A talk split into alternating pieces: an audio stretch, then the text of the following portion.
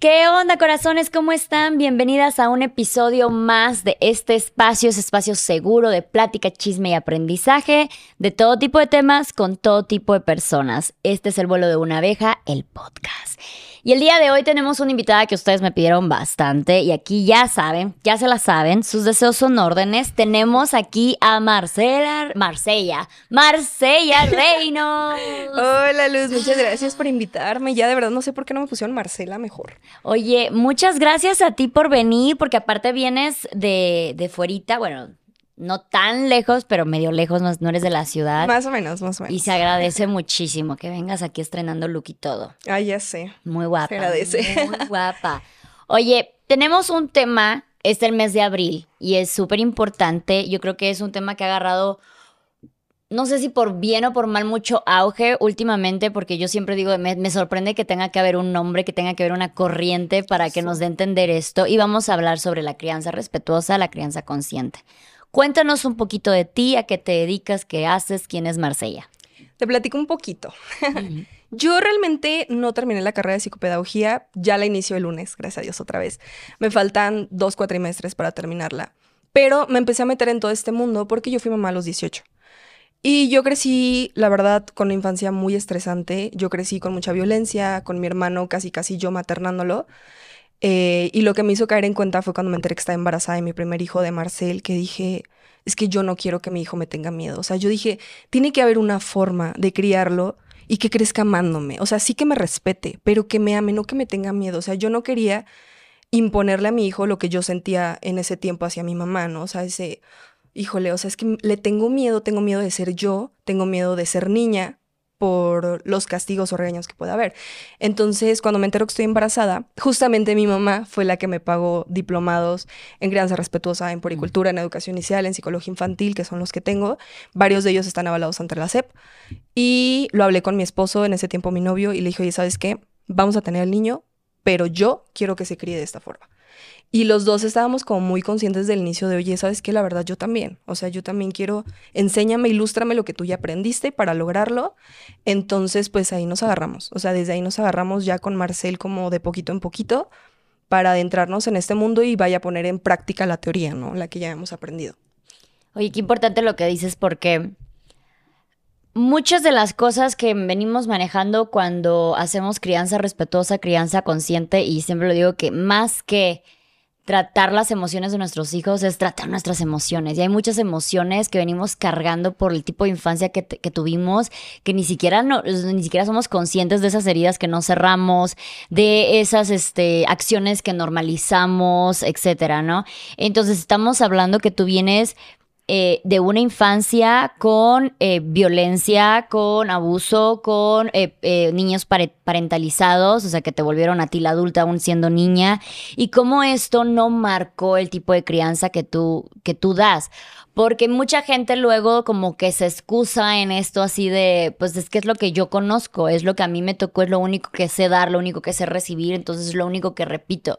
Yo siempre cuento una historia, o bueno, no sé si siempre la cuento aquí, pero con mis amigos, que vi en algún momento que eran dos hijos con un papá alcohólico y que un niño se vuelve alcohólico y el otro niño nunca prueba una gota de alcohol, ¿no? Y cuando le preguntan al niño alcohólico, bueno, al hombre alcohólico, eh, ¿por qué? Le dice, pues es que mi papá es alcohólico. Y cuando le preguntan al niño, al otro que no tomó nunca una gota de alcohol, le preguntan por qué, dice, porque mi papá es alcohólico. Entonces, si llegamos a tener ese, ese poder de decisión de cómo vamos a tomar pues esa infancia. Justo es eso, es que es selectivo, ¿sabes? O sea, a mí siempre me, me salen con ese, ay, es que a mí me educaron así, ¿no? Y es como de, pues a mí también. Pero ¿qué pasa? Que todas las mamás que gritamos, que pegamos, que castigamos, nos sentimos culpables en algún momento, ¿cierto o falso? O sea, todas eh, siempre es como que, ay, es que ya, o sea, me siento mal, hijo, es que me duele más que a ti, ¿no? Ese, o sea, a mí me lastima más que a ti, pero te quedas con esa con esas ganas nada más de que, ay, es que ojalá no tuviera que hacer esto, ¿no? Pero siento que son muy pocas personas las que toman acción y dicen, ok, ya no quiero hacer esto, ¿qué, ¿qué, sigue? O sea, tiene que haber justamente este, o sea, tiene que haber una forma y empiezas a investigar, ¿no? Pero justo como dices, o sea, ahorita el problema de este auge de la crianza respetuosa es que se ha confundido con una crianza permisiva. Sí. ¿Por qué? Porque tú le dices a una señora, a un señor, vaya, de generaciones pasadas, le dices, es que yo crié a mi hijo de forma respetuosa. Ay, ¿a poco eras de las que les dice, bájate de ahí, papito? Entonces, o sea, creen... Bueno, está bien. Exactamente, o sea, creen que la crianza respetuosa es como que dejarlo sin límites y mi amor, déjenlo ser, no le grites porque se trauma, no. Si tú le das una cachetada a su hijo, no se va a traumar. Por una cachetada a tu hijo no se va a traumar. Pero así como tú no llegas y le das una cachetada a tu mamá, tú no llegas y no le das una cachetada a tu hijo. O sea, hay que ser un poco ya conscientes en... A mí también me parece absurdo que se llame crianza respetuosa, de verdad. Siento que es la única crianza que debería ser legal. Porque para ser papás necesitamos tratarnos. A ver, tiene que haber terapia, o sea, de jalón. Porque si no, justamente arrastras estos patrones y te quedas con, ay, ojalá no fuera así. Pero ok, ven para acá, déjate pego. O sea, no, no avanzas. O sea, te quedas en ese, ay, ojalá, pues no no tuviera que recurrir a pegarte, pero no busco herramientas para no hacerlo, ¿no? Entonces, ¿qué, ¿qué, es lo que es realmente la crianza respetuosa? Respetar al niño. Eh, o sea, tan fácil, ¿no? Así como tú no llegas y le dices a tu mamá, es que eres una tonta, pues no llegas y le dices eso a tu hijo, ¿no? Entonces muchas personas confunden este, es que la crianza respetuosa no tiene límites.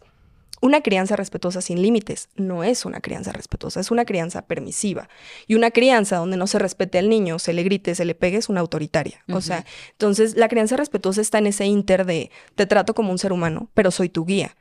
Claro que soy tu autoridad. No se trata de que el niño te vea como un igual porque no lo eres, eres su autoridad, pero te va a respetar por que respeta a las personas. No te va a tener miedo, sino te va a respetar. O sea, así como él no llega y le va a pegar a su compañerito, no te va a pegar a ti, ¿no? Entonces, a mí me encanta esa frase que yo la uso mucho con mi hijo, el si yo te respeto a ti, tú me tienes que respetar a mí, ¿no?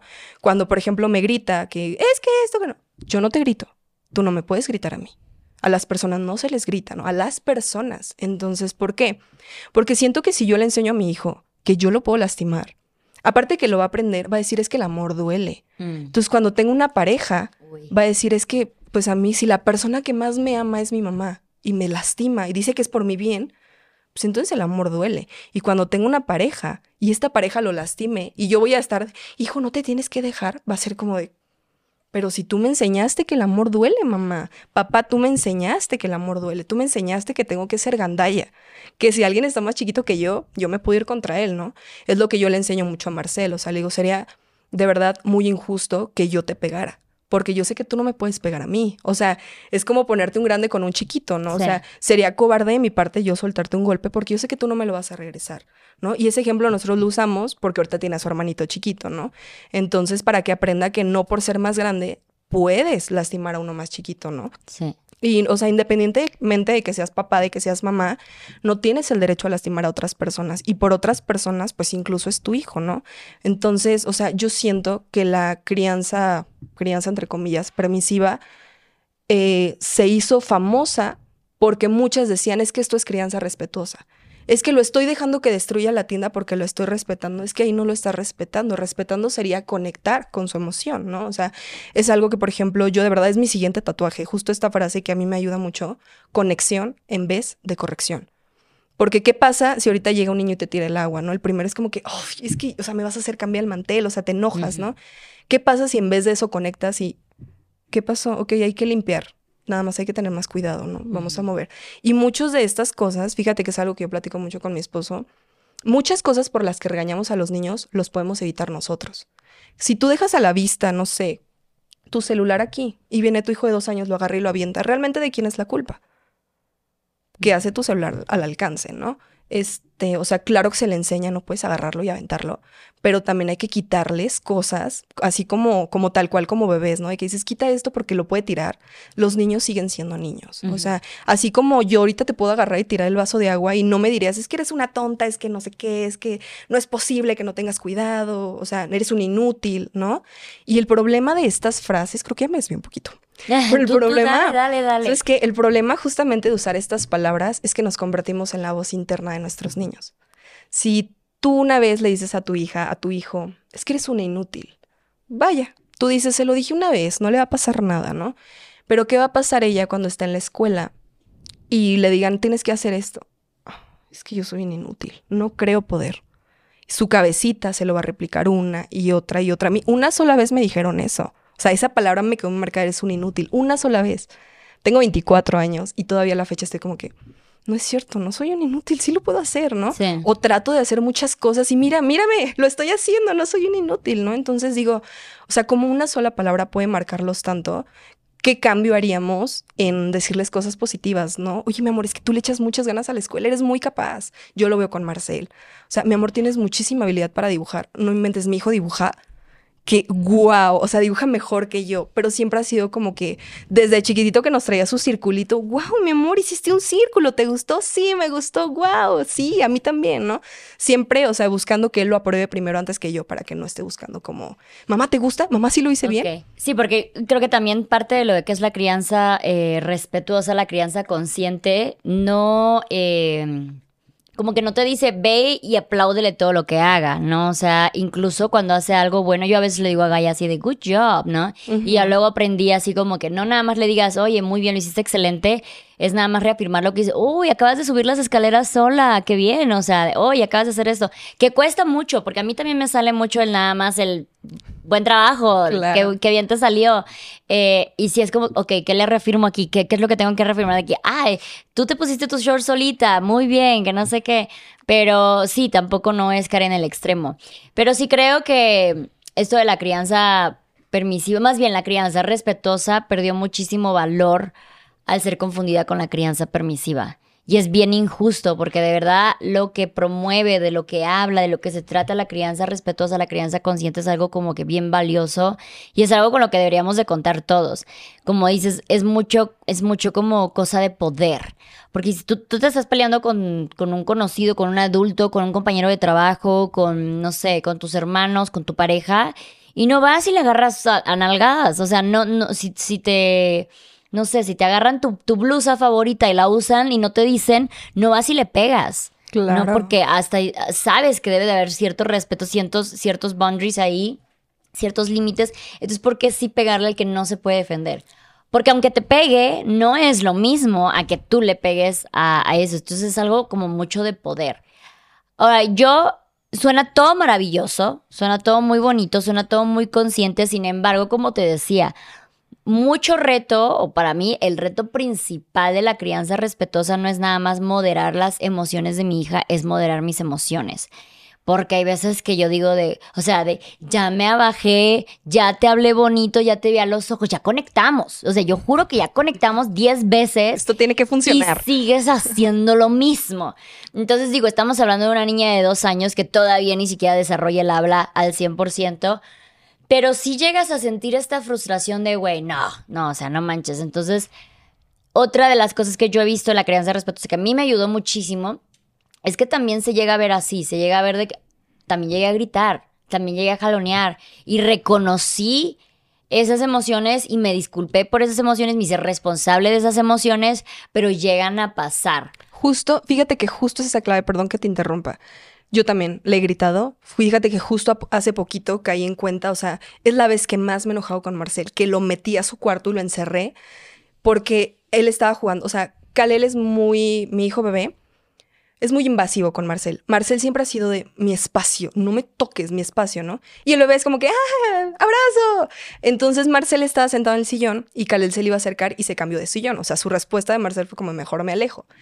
Pero cuando otra vez Kalel se le iba a acercar, Kalel no camina, o sea, apenas está como en su, me voy agarrando.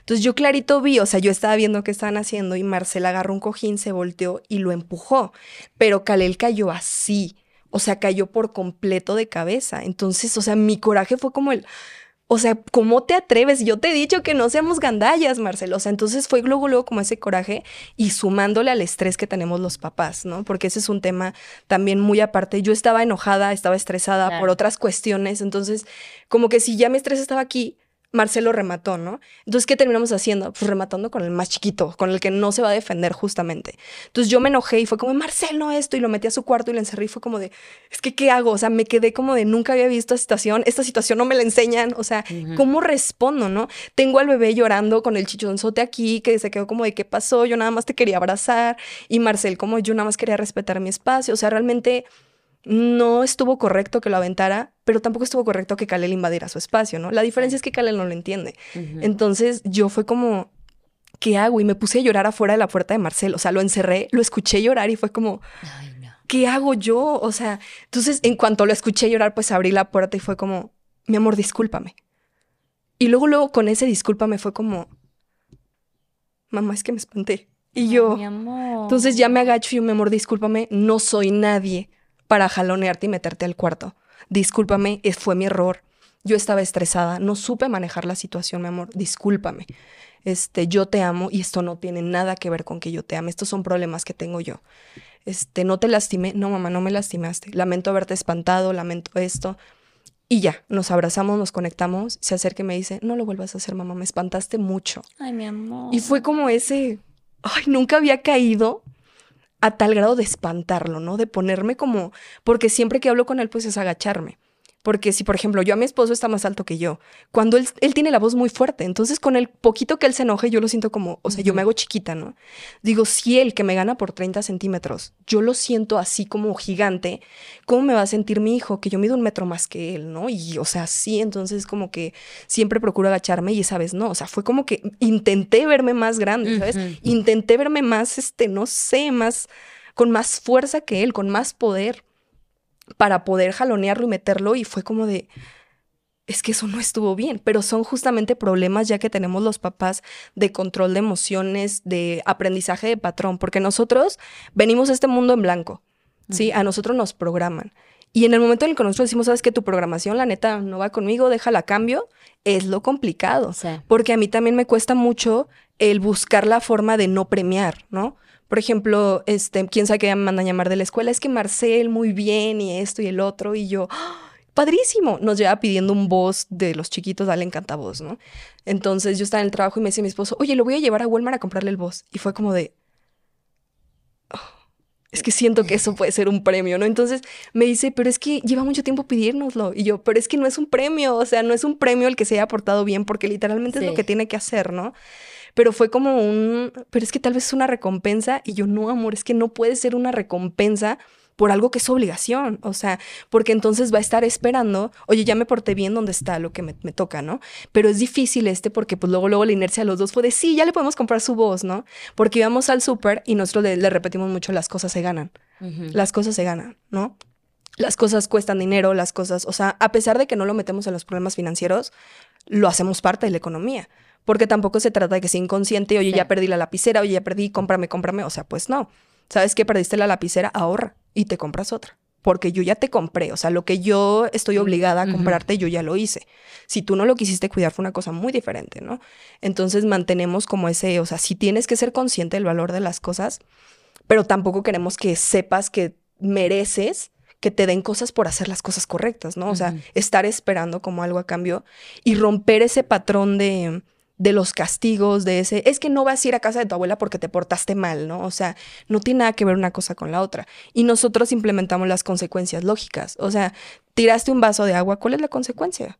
No es gritarte, no es castigarte, no es que no veas tele, no es que no salgas a jugar, pues es que agarres un trapo y limpies. Y laves el vaso y agarres otro, ¿no? O sea, realmente consecuencias que le aporten. Por ejemplo, a mí me dicen mucho es que mi hijo no se quiere bañar, el mío tampoco. Todos los días es un pleito de 10 minutos antes de que se meta a bañar. Marcel, en 10 minutos nos vamos a bañar. Es que no me gusta bañarme. No te bañes, hijo. Y se acerca. Mamá, pero es que no quiero oler feo. Y yo, entonces, ¿qué necesitas hacer, mi amor?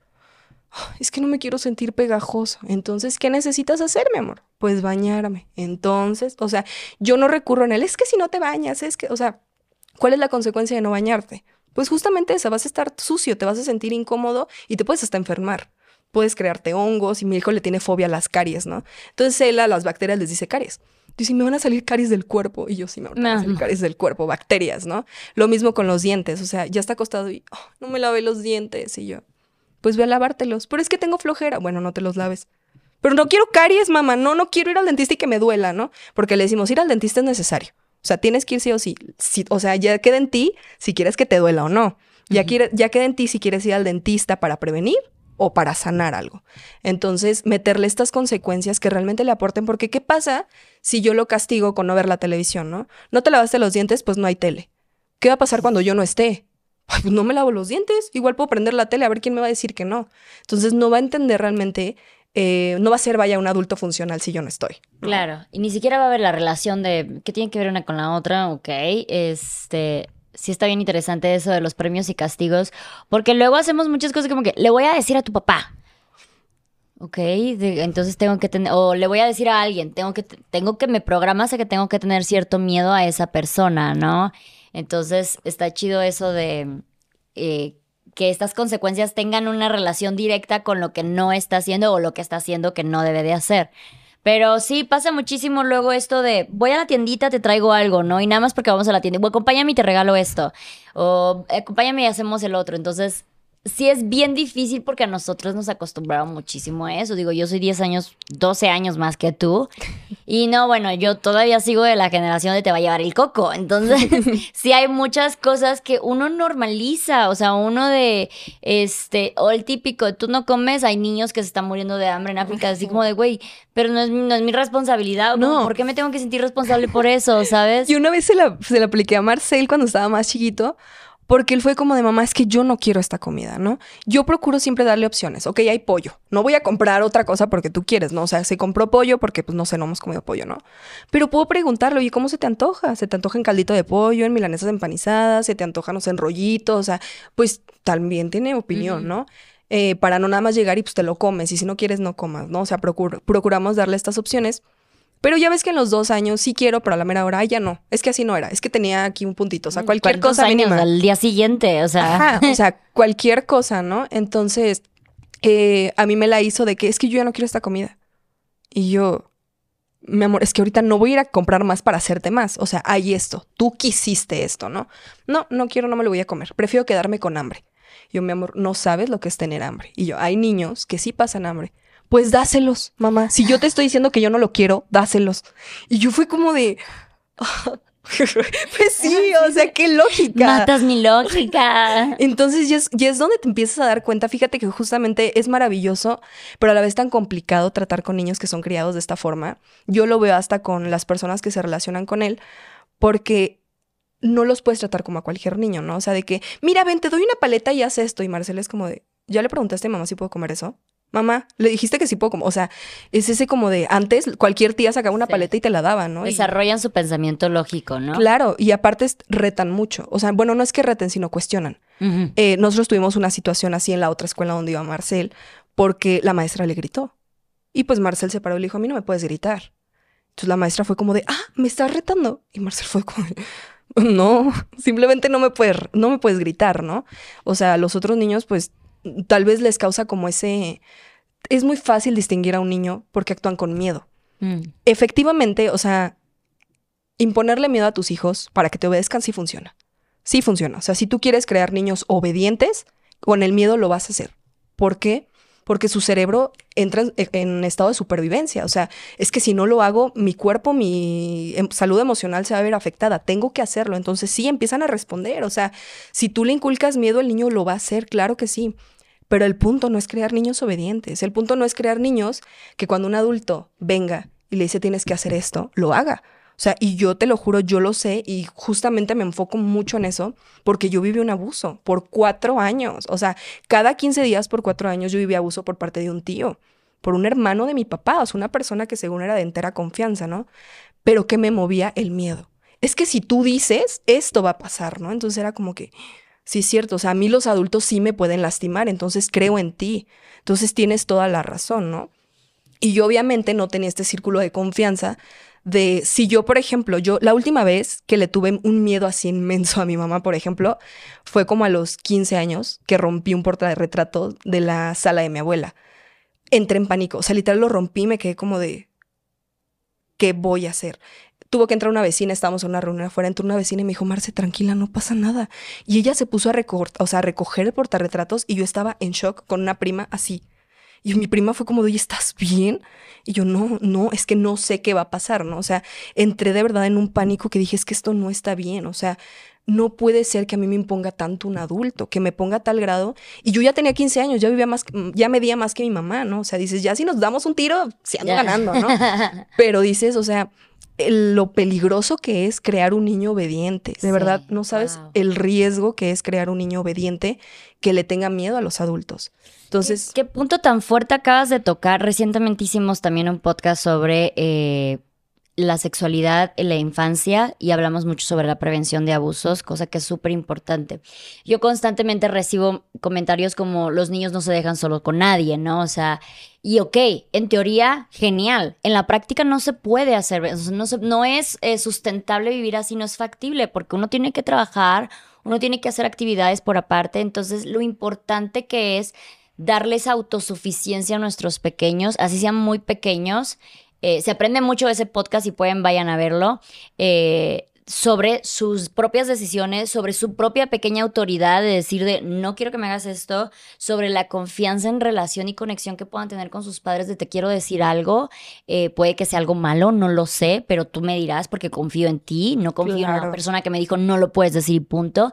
Entonces, ¿cómo hasta puede ser, pues, hasta es en relación de una crianza respetuosa, consciente, ayuda también a, tener una prevención de abuso. Claro. Porque como no estamos tratando con autoridad, con yo puedo decidir sobre ti, aunque tú estés incómoda, aunque tú tengas miedo, aunque tú, tú sientas que eso es algo que no está bien, pero como un adulto me está diciendo y como es el tipo de educación que yo recibo con autoridad, pues entonces lo voy a hacer, ¿no? No, y fíjate que tocaste un tema muy importante que es la confianza en los adultos, porque mi meta en mi maternidad siempre fue que si mi hijo hacía algo mal me lo dijera. Y pasó. Y no sabes cuándo pasó. O sea, volteé a ver a mi esposo y fue como un, lo logramos, porque estábamos en la escuela. Eh, para otra cosa, o sea, estábamos enseñando una pastorela que salimos, o sea, una cosa muy diferente. Y se acerca Marcel enfrente de la directora. Mamá, tengo que decirte algo. Y yo, ¿qué pasó? No te va a gustar. Y yo, ok, ¿qué pasó? Creo que me vas a tener que regañar. Ok, mi amor, ¿qué pasó? Es que me traje un juguete. Y él tiene prohibidísimo llevarse juguetes, ¿no? Y yo, ok, ¿por qué? Es que se lo quería enseñar a un compañerito porque me dijo que le gustaba Forky, que no sé qué, entonces me lo traje. Y yo, ¿qué? ¿Y qué pasó? Pues sí, me lo quitó la maestra. Y yo, pues sí, mi amor, evidentemente era lo que iba a pasar, ¿no? La consecuencia que aplicamos es que ya no se puede subir juguetes al carro, porque siempre hacía un juguete en el carro y lo baja, o sea, lo dejaba ahí en lo que se bajaba. Entonces le dije, mi amor, es que es una forma de romper la confianza. O sea, tú tienes que volver a ganar esa confianza que vas rompiendo. Eso no está bien, mentir no está bien. Creo que hubiera sido más fácil que me dijeras, mamá, quiero enseñarle este juguete a un amigo y mejor a la hora de la salida nos esperamos a que vengan por él y se lo enseñas, ¿no? O sea, y yo te lo traigo y mira, vamos a enseñárselo. Le digo, mira lo que ocasionaste, te lo quitaron, se lo sancionaron y pues lo tuvieron ahí. Entonces le digo, y quebraste un poco de la confianza. O sea, la confianza es muy delgada y se puede quebrar muy fácil, ¿no? Entonces, toda esa semana se bajaba y mami, no traigo juguetes. Mi amor. Y yo, ok, mi amor, está bien. Y yo procuro confiar en él siempre, ¿no? De que, mamá, esto, está bien, mi amor, te creo. Mamá, ¿qué crees que no? Ok, te creo. Pero ¿qué pasa? Que parte del desarrollo infantil de los niños, el desarrollo infantil, el desarrollo óptimo de los niños son las mentiras. Las mentiras es una parte normal en los niños y de hecho tienen que mentir para desarrollar una parte ahí importante en el cerebro es nuestro trabajo pues enseñarles que las mentiras no están correctas y menos hacia nosotros, ¿no? Entonces ya eso es un trabajo como, como aparte pero es importante también en su desarrollo y es algo que yo no sabía. O sea, a mí cuando empieza mi hijo con esto fue como, ¿por qué me está mintiendo? ¿Por qué, ¿qué hice mal? Ajá. o sea, ¿qué, hice mal, no? Pero realmente es parte, o sea, todos de niños vivíamos eso. Yo me acuerdo mucho ese como, es que yo quiero enseñarle este juguete a mi amigo, ¿no? Sí. Entonces, o sea, yo siempre dije, yo quiero que mi hijo cuando haga algo mal me lo diga. Y me pasa, mamá, hice esto y ya tiré el otro. ¿Quién sabe qué día me dijo que echó el rollo de papel al baño? Me dice, mamá, el baño ya no baja. Ay, no. Y yo, ah, no te preocupes, ahorita se arregla. No creo que se arregle, es que le eché un rollo de papel sin querer. Ok, vamos. Pero no recibe un ¿qué te pasa? Eres un tonto porque lo hiciste, que no piensas, que no tienes cerebro. O sea. La importancia de la reacción de los papás en ese momento, porque van a haber muchas cosas que nos digan nuestros hijos que no nos van a gustar. Claro. Pero siempre va a ser preferible saberlas a no saberlas. Y esto va a tener consecuencia en tu hija adolescente que se va de fiesta con quién sabe quién. Y si le pasa algo, tú no vas a saber dónde está porque no te lo va a decir, porque no va a tener la confianza, porque tú seguramente te vas a alterar y cosas así. Entonces es como que un tema bastante delicado allí, pero precisamente era igual lo que nos decía eh, esta eh, Paula, que es la que ve lo de prevención de abusos, que decía, es de las cosas más importantes, si algún día, que no se lo deseamos a nadie, tu peque viene a reportarte, a decirte un abuso, porque para, para él ni siquiera tal vez va a ser de claro, algo de, oh, algo me pasó. No, simplemente, esto fue raro, siento que me sentí incómodo o algo así, te comento, fíjate que fulanito me hizo esto no manches, lo básico de poder regular aquí tu reacción y al hacer así como, ah, ok, ¿qué más pasó? ¿No? Y ya luego reaccionar por aparte, ¿no? Entonces, esto pasa en todo, en travesuras, en cosas que no le gustan, si le gustan opinión, o sus propias opiniones eh, personales, porque muchas veces van a ser diferentes a las nuestras también, ¿no? O sea, el día de mañana Gaia me puede decir que no le gustan los viajes y pues yo voy a tener que aceptar que ella también tiene sus propias opiniones, pero eso es, eso es como que una línea que debe ser inquebrantable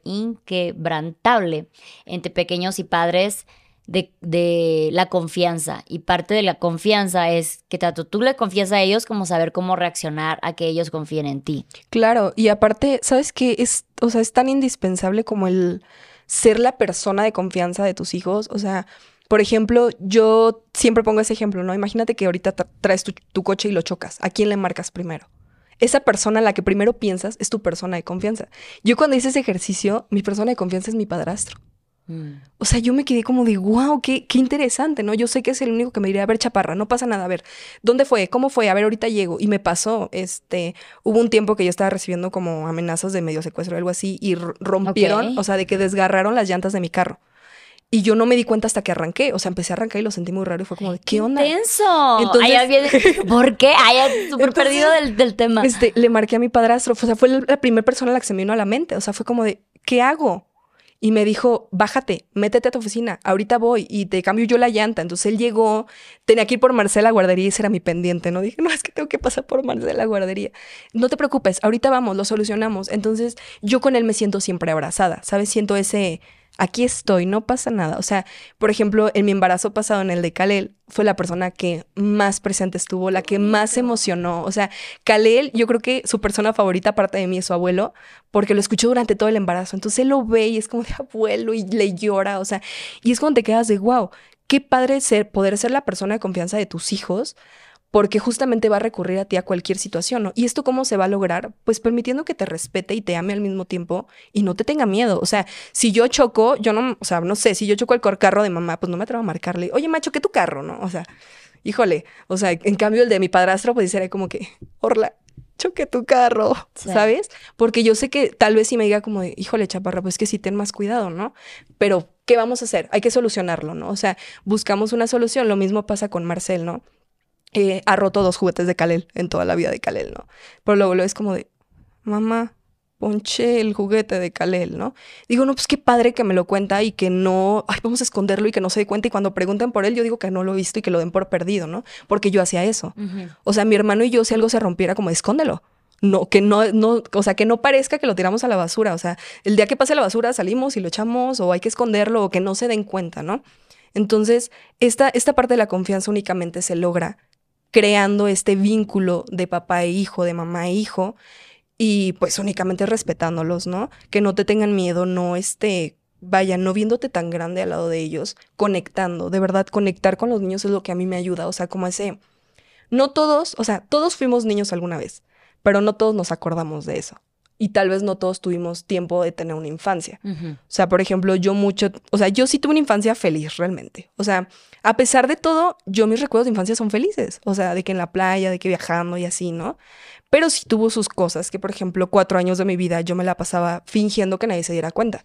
Porque a mí, mi agresor me, me amenazó con mi abuela. Y mi abuela es, híjole, es mi vida entera, ¿no? Entonces para mí era como que, y este chavo, porque era un chavo, tenía 24 años, yo tenía 8, era muy violento. Entonces era de que en su carro tenía botellas de alcohol, o sea, tenía envolturas de condones, todo eso, y nadie, o sea, como que nadie se ponía a pensar de, oye, se duerme con la niña, o sea, ¿sabes? Entonces yo vivía tratando de que nadie se diera cuenta, o sea, yo lo saludaba y hola, y mi papá era como de que ya lo saludaste, sí, ya, sí, sí, aquí estoy con él, ¿sabes? Que nadie se dé cuenta, yo tenía que esconder mis problemas porque pues mi persona de confianza o la que tenía que ser mi persona de confianza en ese momento no lo era. Y yo no sabía a quién recurrir y recurrí, fíjate que la primera persona que le dije fue una amiga porque yo dije, bueno, tal vez ella sepa un poquito de lo que estoy hablando, ¿no? Ya estábamos en sexto y mi amiga me dice, es que a mí también me pasa. Y fue como, entonces es normal. Sí. O sea, y ya, ¿no? Entonces yo tenía un diario, pues yo me pongo a escribir en el diario y mi mamá rompió mi diario para leerlo, ¿no? Y fíjate que el darte cuenta que incluso tus opiniones pueden aplastarse por un adulto, está cañón. O sea, cuando un niño viene y te enseña su dibujo, voltea a verlo y dile, wow, dibujaste esto. O sea, voltealo realmente a ver, ¿no? Eh, hay que poner atención en cosas bien básicas y no nada más hablo de abuso, o sea, hablo de cualquier otra cosa, ¿no? A veces puede que estén sufriendo bullying y es muy importante que tu hijo confíe en ti para decírtelo, ¿no? Eh, por ejemplo, a nosotros Marcel nos llegó, Marcel es fan de los unicornios del color rosa, de todo eso, porque pues para nosotros es como, de, es un color, son unicornios, o sea. Claro. Y se llevó unos tenis de unicornio a la escuela. Llegó y yo sí lo vi medio chico paladito, ¿no? Y fue como de, ¿qué pasó, mi amor? Es que ya mejor no voy a llevar estos tenis a la escuela, ma. Y yo, ¿por qué? Pues es que una compañerita dijo que son de niña y pues la maestra dijo que sí, que el rosa es de niña. Y yo, no, pues le mandé una Biblia a la maestra. Este, y dije, sí sabes que estás propiciando el bullying, ¿verdad? O sea, eh, y yo, Marcel, ¿qué pasó porque usaras esos tenis? Porque, o sea, pues lo básico, machismo y o sea, otras cosas entonces, pero nosotros, o sea, yo soy muy lógica con Marcel porque Marcel es muy lógico. Entonces yo esa vez le dije, ¿qué pasó porque usaras los tenis? ¿Qué pasó de qué, mamá? O sea, ¿algo en tu cuerpo cambió? No. ¿Desapareció eso? No. Entonces no eres niña, hijo. Y yo ese día traía un pantalón de mezclilla y le digo, ¿de qué color es mi pantalón? Azul. Y yo, ¿y qué pasó? Sigo siendo mujer, hijo. Sí, mamá. Y pero es que Marcela está como, pues es que sí, mamá, es que sí lo entiendo, pero porque otras personas no? Entonces tuvo la confianza de acercarse y decirme, me dijeron esto. Entonces yo puedo accionar, yo puedo estar pendiente y si él no quiere que accione, pues también se vale, ¿no? Pero en este caso yo sí le dije, ¿quieres que hable con tu maestra? Sí, mamá porque le encantaban sus tenis de unicornio y él quería irse con sus tenis de unicornio, ¿no? Entonces, parte de justamente de esta crianza, de esta confianza, es que ellos se atrevan a decirte todo y más las cosas buenas también, ¿no? Mamá me dijeron esto, mamá el otro, porque a veces ni siquiera como que los logros se quieren compartir porque siempre están esperando más. Y el problema como adultos es que ponemos expectativas en nuestros hijos. Porque, o sea, a mí me han dicho mucho, es que me decepcionas, es que esto, es que no eras lo que esperaba. Y pues como que porque esperabas cosas. Sí, o sea, yo también puedo esperar que mi hijo ahorita dice que él quiere ser astronauta porque quiere ser como vos, ¿no? Sí, yo puedo estar pagando un fideicomiso para que le paguen su universidad, para que quede asegurado, pero si él a los 17 me dice, mamá, siempre no, que sea albañil, qué padre, hijo, sea albañil, aquí estoy, ¿sabes? Yo no tengo por qué poner expectativas de yo quiero que se case, yo quiero que tenga hijos, yo quiero que termine la carrera, yo quiero que haga, porque justamente, o sea, caen en cuenta de que tu hijo es un ser independiente. Tienes que respetarlo porque es un ser independiente y respetarlo incluye sus decisiones, incluye justamente el, por ejemplo, yo soy mucho de igual, ¿no? Fíjate que me, me identifiqué mucho con un video que subiste donde dices que tú no le querías imponer las muñecas a Gaia y que ella por decisión propia me pasó lo mismo. Yo, o sea, yo compré juguetes de niña y de niño, por así decirlo. O sea, compré muñecas, compré cocinita, compré esto, pues para que él eligiera. Es como que, mira, tenemos de todo, ¿no? Y a Marcel jamás le llamó la atención las muñecas. La pidió una vez de Reyes, pero jamás, o sea, le, llegó y fue como, y siguió en su vida. Y yo, ok, o sea, tal vez yo no quería eh, verlo como jugando con puras cosas consideradas de niño, porque decías que no, hijo, es que puedes jugar con otras, pero ya es como de, bueno, pero él lo eligió. Ya Nuevamente sigues imponiendo porque quieres decir, no, te voy a de cosa. Oye, antes de que empecemos, porque también es un punto muy importante la crianza con género, eh, y es parte también de la crianza respetuosa. Nada más quiero tocar algo que una vez vi en, un meme, no sé. Y era de, eh, volviendo un poquito al tema del abuso, que sí generalmente pasa por luego familiares muy cercanos. A mí también me pasó con un familiar muy cercano. Y es que cuando con nuestros hijos seamos honestos sobre el tío Scarf, decía, decía el, memo, el meme, ¿no? Del Rey León. De todos sabían que el tío Scarf era un culero, pero nadie se lo dijo al niño. Entonces, eh, eso es también como bien importante. Si tú tienes un familiar scarf, o un familiar con adicciones, un familiar con antecedentes de violencia y lo que sea, sé honesto con tu hijo al respecto también. No quieras romantizar todas estas personas a nuestros hijos, porque nuestros hijos al final lo van a romantizar y cuando esa persona no hace algo acorde a lo que tú piensas que debe hacer, pues es muy confuso para un pequeñito entender que eso igual y no está bien. Entonces, nada más quería como que eh, cuando lo dijiste dije, no manches, es que la importancia de, digo, no todos van a ir con la carta de yo soy un tío, yo soy una persona Scar, ¿no? O sea, pero si es algo y es muy obvio, exacto, díganselo a los niños también, ¿no? O sea, sean, sean este, honestos con sus pequeños también. Volvemos a saltar ahora sí, la crianza de género. El otro día me encantó Porque digo, con Gaia igual, me la manejan todo el tiempo. Gaia es la nuerita de mi hijo, de, es mi nuerita. Gaia y mi hijo deberían de ser noviecitos. Gaia no sé qué, que no sé cuánto, ¿no? Una es como de que, ¿por qué sexualizar a pequeños de dos años, no? Sé. pueden ser amigos, perfecto. Ya después vemos eso. Pero dos, ¿por qué das por hecho entonces que mi hija va a ser heterosexual? Ay, no, o fíjate que tu hijo va a ser heterosexual. es horrible porque yo de cerca no he vivido ningún caso, o sea, de que algún familiar entra al closet y tenga que salir, o sea, realmente de cerca no lo he vivido, pero sí he conocido personas que me platican su historia que dices, pero es que no entiendo por qué te... si-". O sea, yo no imagino sentarme mamá, soy heterosexual, ¿sabes? O sea, no tenemos. se me hace innecesario. ajá. Entonces yo siempre he dicho, yo no quiero que mi hijo salga del closet Sí. porque no quiero que entre a uno. Yo no quiero que él tenga que ocultar. O sea, a mí me importa que busque una persona o una pareja que lo ame, que lo respete, con la que construya algo y que él sea una persona que ame, que respete, que sume. O sea, yo prefiero que se preocupe por eso a que se ande preocupando por, así que capaz mi mamá dice que con un hombre no. Entonces, Sí. yo elimino la pareja, digo la Sí, palabra la- novia, novio, no. Tu pareja, cuando si Sí. tienes pareja, si quieres casarte, si esto. Porque sal- surgió la pregunta hace poquito de que me dice, mamá, pero por ejemplo, si una niña, si una señora se casa con una señora, ¿cómo tienen hijos? Y le digo, ah, pues es que hay hijos que no son de sangre. Le digo, o sea, hay hijos que puedes adoptar, que no precisamente son, o sea, tú no los diste a luz, vaya, no salieron de tu cuerpo, pero siguen siendo hijos, ¿no?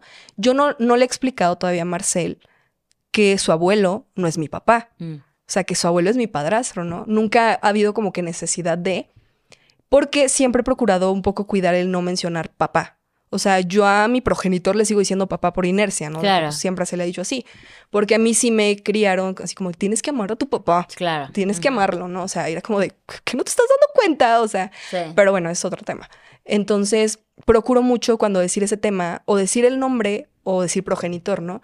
Pero digo, tarde o temprano, pues se va a dar cuenta, va a saber, eh, va a preguntar, ¿no? O sea, oye, ¿por qué tú no te apellidas? O sea, y digo, yo no estoy cerrada a contarle, pero tal vez ahorita no es necesario, y siento que ese me va a, ser, me va a servir como ejemplo en algún momento de, o sea, ¿quién es mi papá, hijo? O sea, ¿quién es el que has notado que está y que nos lleva y que nos trae y que siempre nos apapacha y el que ha estado con nosotros? O sea, de sangre no somos, ¿no? Entonces ya le explicamos un poquito también a Marcel esta parte para que no le sea raro, ¿no? Porque fíjate que ayer que fuimos a Mundo E, que está este, aquí en la Ciudad de México, caí en cuenta de que Irapuato es un pueblito. O sea, está súper chiquito, ¿no? Y no es común ver parejas homosexuales caminando. No es común, eh, pues no, realmente no es común allá. Y aquí sí. Y ayer nos tocó, venía una pareja, este, aparte súper extravagante, ¿no? O sea, padrísimo. Venían caminando y, o sea, volteé a ver a Marcel como de quiero ver su reacción y Marcel, eh. Sí. dije, es que realmente el problema somos, nosotros. adultos, Claro, o los sea, que traen los estigmas somos nosotros. El tabú es de nosotros. Exactamente, y fue cuando dije, es que, o sea, tan fácil, o sea, tan fácil que era, y la verdad los adultos se la complicaron tanto, entonces por eso yo soy como muy, puedes usar lo que quieras, te puede gustar lo que quieras, pues, o sea, eres libre, ¿no? Si tú decides, pues técnicamente agarrar todo lo considerado para niño, pues está bien. En cambio, si tú decidieras agarrar todo lo considerado para niña, está bien, o sea, no hay nada así, ¿no? El problema realmente, pues, es que no todos los niños tienen la misma educación. Claro. Entonces, aunque yo le digo una cosa a Marcel, en la escuela ya le dicen otra, eh, otro compañerito ya le dice otra, entonces ya es como una lucha ahí constante de mi educación, bueno, la educación que tenga Marcel no va a ser enteramente de su papá y mía, claro. influye todo lo que está alrededor. Entonces, parte de eso, como lo mencionas, es cuidar con quién se relacionan nuestros hijos, o sea, cuidar en qué entorno están, ¿no? Yo no decidí en qué escuela iba a meter a Marcel, Marcel la eligió. Yo soy católica, pero no me considero como tanto.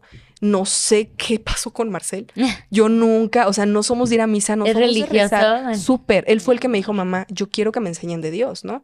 Pues, lo respeté y así. Pero pues entenderás que yo no comparto ni poquito la ideología, ¿no? O sea, dije, no, ahorita cuando se den cuenta que voy a la marcha del 8 de marzo, pues ya quiero ver el despapalle que se va a armar, ¿no? Porque no comparto muchas ideologías que dije, híjole, es que yo no quiero que tú las, Sí, no quiero que te las adoctrinen, ¿no? claro.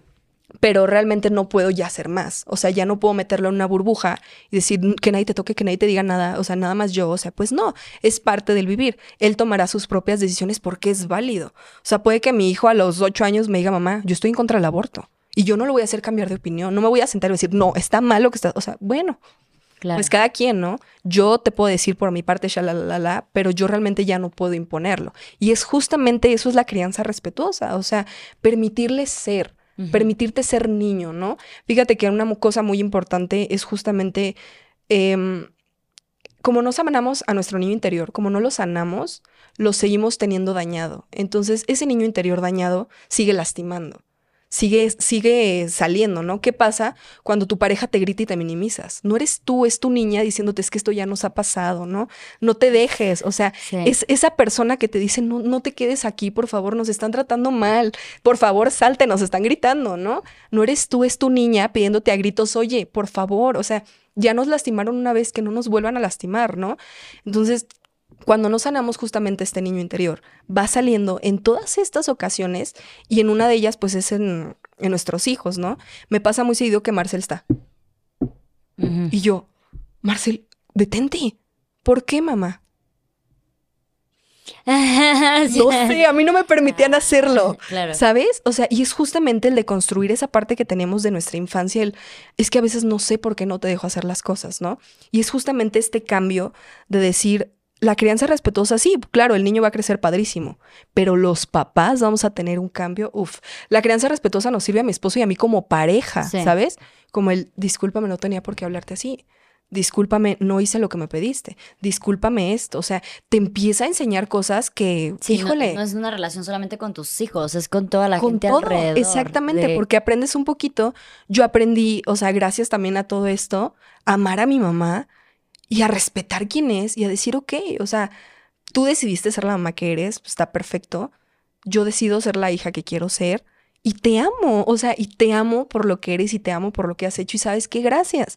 Gracias por estos días, gracias por por todas las cosas buenas, ¿no? O sea, empezar justamente a decir, no es tu culpa la crianza que das, pero es tu responsabilidad no es tu culpa pegarle a tus hijos, pero es tu responsabilidad. O sea, no tienes nueve años, no actúas por impulso, ya eres un adulto. O sea, desde que tienes un hijo, pues supongo que ya eres un adulto, ¿no? Entonces ya es tu responsabilidad qué va a pasar con el niño, más no tu culpa, ¿no? Justamente a lo que te decía, o sea, yo jaloneando a mi hijo, yo jamás en la vida, o sea, me sentí la persona más hipócrita del mundo, de que tú juras y perjuras una crianza perfecta. Y fíjate que yo trato mucho de hacer hincapié en que no es así. O sea, la crianza respetuosa no es perfecta, no es todo amor, no es todo luz. Porque muchos esperan, por ejemplo, que mi hijo mayor ya de cinco años sea un mini adulto. Ay, miras, los ah, pues, hace berrinches, pues no que muy no sé qué. Pues sí, es un niño. O sea, la crianza respetuosa no lo va a hacer un adulto. Sigue siendo un niño pero mi hijo tiene la confianza conmigo, ¿no? Tiene justamente ese respeto, es validado, sus emociones importan. O sea, ahorita en la mañana luego, se cayó y se pegó en la nariz y va conmigo, mamá, ¿qué pasó? ¿Se rompió? ¿Está todo bien? no, mi amor, está todo bien, vente, te sobo. Entonces se queda como con ese apapacho de que, no sé, mi hermano no sabía estornudar porque nos regañaba, ¿no? Era como, pues es que te estoy diciendo que te pongas suéter, que no sé qué. Entonces yo era como que yo me aguanto el estornudo también. Entonces cuando dices, híjole, cómo por cualquier cosa puedes destruir por completo. Con miedo, Oye, me encantó esto que dijiste de cuando uno di dos cosas. Uno, cuando uno dice que es crianza respetuosa, automáticamente esperan perfección. Y eso pasa en muchísimas cosas, pero sí, es como de que el otro día yo hice un video donde mi niña estaba llorando y yo estoy al lado de ella porque ya intenté entretenerla, ya intenté empatizar con ella y intenté abrazarla, nada está funcionando. Y dije, ok, creo que ya llegó al punto en donde nada más necesita sacarlo. Aquí me voy a quedar al lado de ella y en el momento que ella esté lista, la voy a abrazar, la voy a consolar, le voy a decir que todo está bien, bla, bla, bla. Entonces, en lo que estoy ahí, hago un video, porque para mí, eh, como creadora de contenido, o sea, yo sí veo que también hay una responsabilidad, ¿no? Yo comparto mi día a día y quiero compartir tanto lo bueno como lo cansado. Claro. Creo que tengo, siempre digo que Gaia es una niña trampa, porque Gaia es muy carismática, o sea, se gana muchísima gente y es es muy independiente y come bien y todo esto bien, pero también tiene su lado infantil como cualquier otro niño, donde llora, donde hace, hace cosas que no debería de hacer, porque pues para ella simplemente es curiosear, ¿no? Yo pienso que todavía no está en edad de acá hace travesura, simplemente está explorando. Eh, pero sí es como que, entonces mostré el video y me acuerdo que hubo otro chico que viene y me hace como un video respuesta y me hace así. Y al final, a mí lo que me enervó no fue todo lo que dijo, porque todo lo que dijo son cosas que yo ya sabía. Debes de entretenerla, debes de darles, todo eso ya lo intenté, tú no sabes el contexto del video, todo eso ya lo intenté, no todos los niños funcionan igual, no todas las mamás funcionan igual. Justamente. Pero al final recalca con que me da mucha risa como las mamás de crianza respetuosa bien orgullosas muestran de, bueno, pues aquí va el berrinche 534 de mi hijo. Porque es un niño, es un bebé. Tú sigues haciendo berrinches de adulto, güey. Justamente, fíjate que eh, no sé si viste el video de la de una chava que dice, tengo a dos locales, una niña que lleva media hora haciendo un berrinche, ¿por qué no le quieren Mili. comprar? Ah, Justo, o sea, sí. no le quieren comprar un juguete y yo, a ver, no estás ahí, en, en primera no conoces el contexto y en segunda, ¿tú cuántos años tienes? 35 y estás veniendo a hacer un berrinche, pues también de forma pública, ¿no? La diferencia pues, es que la niña mínimo fue consciente y fue ahí en la plaza. Entonces, tú eres en medio de TikTok, ¿no? Ya borró el video, ya todo. Pero ¿sabes cuál es el problema? Que esperamos justo eso. O sea, esperamos que ya crianza respetuosa es un niño perfecto, es un niño que no hace, es que es un niño que se queda. Para nada. O sea, Marcel, lo mismo, de verdad. Marcel es un niño. Ay, cómo lo amo, de verdad es un niño precioso, es un niño tan educado, tan formal, pero es un niño hijo de la fregada también. Marcel, vete a poner la pijama. Una hora después, Marcel, no te has podido ni quitar los zapatos, ¿sabes? Sí.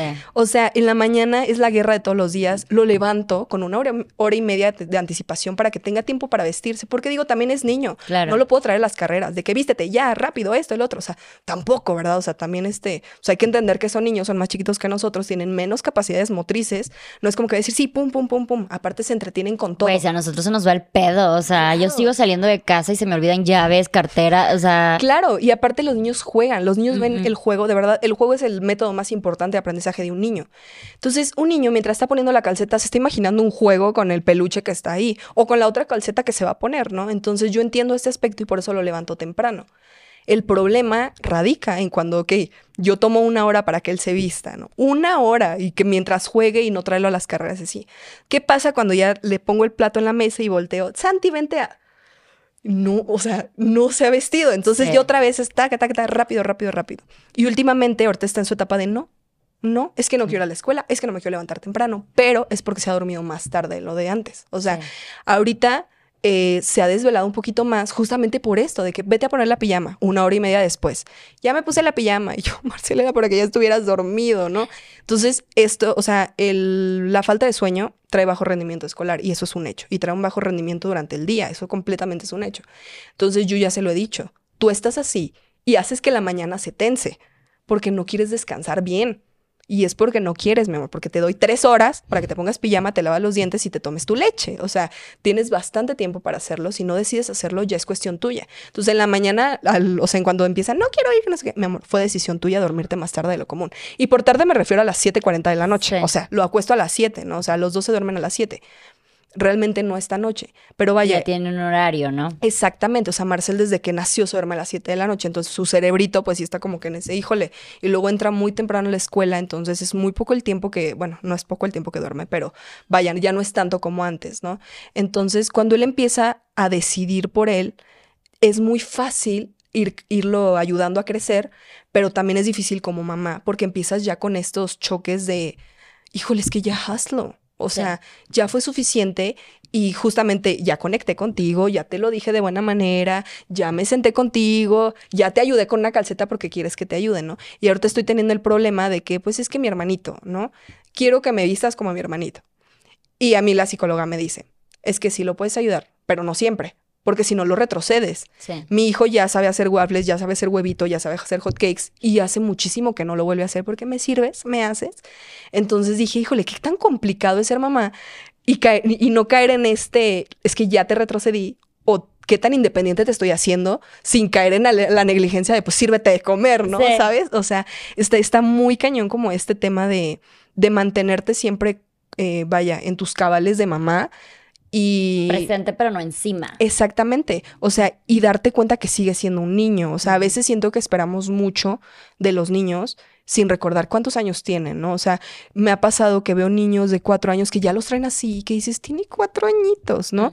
Que el niño tiene dos años y ¿cómo le quito el pañal? Y yo, "Tra- tranquila, tiene dos años. Me preocuparía si tuviera seis, ¿no? O sea, y realmente dices, o sea, ni siquiera es un tema que digas es debido a muerte. O sea, el niño se avienta de las escaleras. O sea, no, ¿para qué le vas a quitar el pañal? ¿no? A veces siento que llevamos mucha prisa por verlos crecer, por recuperarnos como mujer, porque es un hecho, es un hecho, ¿no? O sea, que no vuelves a ser la misma de antes porque ya ahora ya eres mamá. No puede ser la misma de antes, puede ser una mejor versión, pero la misma de antes, pues jamás, ¿no? Sí. Ya ahorita eres mamá. Entonces, en, en el lapso de querernos reencontrar, como que siento que queremos apurar, ¿no? O sea, como ese, ya quiero que crezcas, ya quiero que duermas toda la noche, ya quiero que dejes de hacer estos berrinches, ya quiero que esto. Entonces, ¿qué es lo que empieza a pasar? Que justamente empezamos a irrespetar sus tiempos también. O sea, el presionarlo de que ya, vete a dormir solo, este, no, ya a partir de hoy ya no tienes booby, ¿no? O sea, a ver cómo le haces. O sea, justamente el destete respetuoso es por eso, ¿no? Porque, ok, sí, es tu cuerpo, pero literalmente Pero para es ellos algo, también es de ellos, Exactamente, pero también es algo que tú le diste desde que nació, Sí. que ya forma parte de ellos, ¿no? Que tú lo hiciste su consuelo, que tú, tú lo hiciste porque, o sea, todas las que lactamos llora y cálmate, Sí. ¿no? O sea, porque es lo fácil, o sea, yo hasta ahorita ya trato un poquito más de que te encárgalo tantito, cálmalo tú para ya no nada más, ya, shh, guarda Sí. silencio, ¿no? Entonces, de la nada quieres quitarle como todo lo que ha tenido de una forma gradual, más bien brusca, no Sí. gradual, y esperar que no pase nada, ¿no?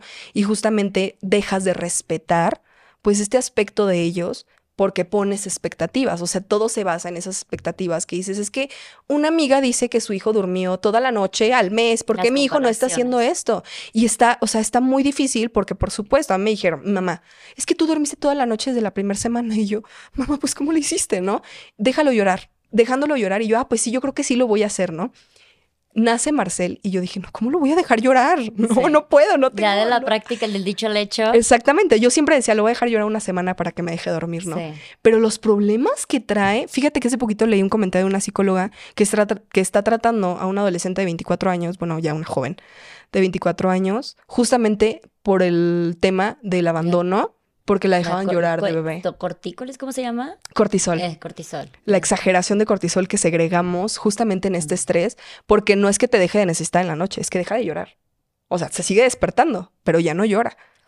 Porque dice, pues es que no, no tengo Sí. quien acuda a mí. ¿Para qué lloro? Mejor me quedo aquí solito. O sea, Ay, no. es horrible, es horrible. No, no, no, está, está, está muy complicado el darte cuenta cómo las cosas que hacían nuestros antepasados, nuestras Claro. generaciones antiguas, podrían parecer correctas, pero realmente no lo son, ¿no? Y es base- eh, parte todo de la base de son humanos también. Pareciera que no, pero ah, porque no se comunican, porque igual y no se mueven bien y porque necesitan muchísimo de ti, pero siguen siendo humanos. Y siempre es como de, bueno, a mí, yo cómo me sentiría si me pasara eso, yo cómo me sentiría si me pasara eso. Algo que yo veo que pasa muchísimo en lo que es crianza respetuosa, que cuando alguien dice, yo voy a hacer crianza respetuosa, nos eh, bombardean con esta información en cursos, en internet, en, en donde sea, que te muestran los pasos, ¿no? De cómo poder hacer la crianza respetuosa. Entonces dices, eh, claro, claro, berrinche, I got this, ya sé qué hacer. Me agacho, te hablo bonito, nos Claro. abrazamos, ya quedó, ya quedó, y de repente te das cuenta que vas por la décima vez y dices, esto, esto no está funcionando. Entonces esperamos resultados inmediatos, ¿no? De que ya lo hablamos una vez, entonces ya no vuelve a pasar. Y todo va a ser paulatino, porque Claro, por los, incluso los regaños van a ser, o sea, si, si tú no decides tener una crianza respetuosa y decides que vas a estar, pues igual, regañándole, dándole chaclazos y cosas así, no es que les diste uno y no vuelve a pasar, vas a volver a hacerlo un par de veces. Entonces, es lo mismo, no es como que mucha cuestión de repetición, repetición, repetición, repetición. Y yo sí creo que eso es algo que a mucha gente le desespera. A Claro. mucha gente es como, esto no está funcionando. Si no me son- funciona la primera, son- no ajá, sirve. Y es que, ¿sabes qué? La crianza respetuosa es para todos los niños, para todas las mamás, pero no son unos pasos a seguir porque no todos los niños son iguales. Yo te lo puedo decir, mis dos hijos son mis hijos, están llevando la misma crianza los dos. Yo al bebé, aunque fue el segundo, tus tiempos de sueño son los mismos. No por ser el segundo mereces que tu siesta haya mucho ruido, o sea, no, vamos a respetarte exactamente como pasó con Marcel, ¿no? Tu hora de dormir, tu siesta, tu comida balanceada, o sea, porque muchos dicen, es que el segundo ya es como que a la ahí se va. O sea, yo siempre he dicho, se merece el mismo respeto que el primero, ¿no? Entonces, los crié técnicamente de la misma forma, a excepción de la lactancia. Pero son tan distintos. Marcel es un niño físico. Sus berrinches, yo sé que abrazándolo. O sea, yo te puedo decir, si me dices, oye, ¿cómo le hago para mi hija? Ay, pues abrázala. En cuanto empiece a llorar, agáchate y abrázala. Calel, abrázalo mientras está llorando, te va a pegar, te va Claro. a quítate, suéltame, ¿no? Entonces, realmente yo considero que no hay pasos. O sea, yo también he visto esos posts de cómo controlar un berrinche en cinco pasos. Y es como de, ¿en qué mundo? ¿En qué mundo son esos cinco pasos? ¿O para qué niño? Para el tuyo, tal vez, ¿no? O sea, Incluso para qué mamá también. Claro, o sea, si me dices para, para ti cómo controlas a tu hijo en un berrinche, ok, me bajo, Marcel, ¿qué pasó esto y el otro? Empieza a hablar tantito y luego, luego en cuanto, o sea, Marcel da como que la pauta como ese, acércate, ¿sabes? Entonces lo abrazo y en ese abrazo, ah, los dos, nos Ya, bajamos los dos, entonces empezamos ya ahora sí a dialogar, ¿no? Pero no funciona con todos los niños. Imagínate que yo le digo eso a una mamá que tiene un niño como mi bebé, que no, o sea, tocarlo es lo peor que le puedes hacer en Claro. medio de un desborde. O sea, va a ser como de, oye, no, no funciona. Lo que tú me dices no sirve. Pero a mí me funciona perfecto con Marcel. O sea, Sí. Pues algo andará mal contigo, porque a mí me funciona. Entonces realmente no es eso, es que cada niño es tan diferente que la crianza re- respetuosa se tiene que acoplar a cada niño. Y es que no es una crianza, o sea, no es como un método, no es algo que digas, es que miren, paso número uno, es que esto funciona así. No, simplemente respeta a tu hijo. Claro, aparte, o sea, no es un privilegio, es un derecho básico. Por supuesto. Claro. O sea, fíjate que muchos dicen que tiene que ver con la clase económica, ¿no? Y dices, ok, puedo entender tu punto, ¿no? Puedo entender tu punto de que dices, oye, yo no puedo quedarme en mi casa todo el día cuidando a mi bebé. Yo no puedo, o sea, llegar del trabajo y hacerle su comida súper balanceada. No tengo el tiempo de dormirlo a las 7 de la noche si yo salgo de trabajar a las 9, ¿no? Eso, o sea, es completamente cierto.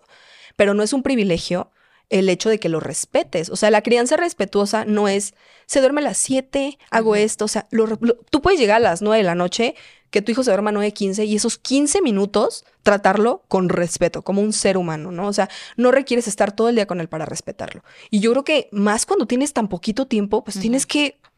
Pues tienes que trabajar, valioso. exactamente, o sea, tienes que trabajar duro para que pueda ser su persona de confianza, ¿no? Sí. aunque sea poquito el tiempo, o sea, y es completamente válido porque justamente como dices, es que no lo puedes encargar, es que, claro, o sea, nadie queremos, o sea, si de mí dependiera, pues yo mejor que mi esposo y yo estemos en la casa todo el día, todos los días, y cocinando y, y pura comida súper nutritiva, pero la realidad es muy diferente, o sea, Claro. la guardería es necesaria para muchas mujeres, encargarlo es necesario para muchas, mujeres para muchas mujeres, el kinder desde los tres años es necesario para muchas mujeres, o sea, realmente no hay una realidad certera, no hay una forma correcta de realizar una crianza respetuosa, porque no es como que digas, ay, tú no lo duermes a las 7, ay, no haces una crianza respetuosa correctamente, o sea, no, claro. simplemente, ok, yo llego a las 9, tal vez no la acuesto a las 7, pero yo a las 9 le leo un cuento. Y el niño se duerme súper contento porque le leí un cuento, le pregunté sobre su día, lo abracé y esos 15 minutos para él fueron, wow, lo mejor de todo el día. No ocupó de ti 12 horas.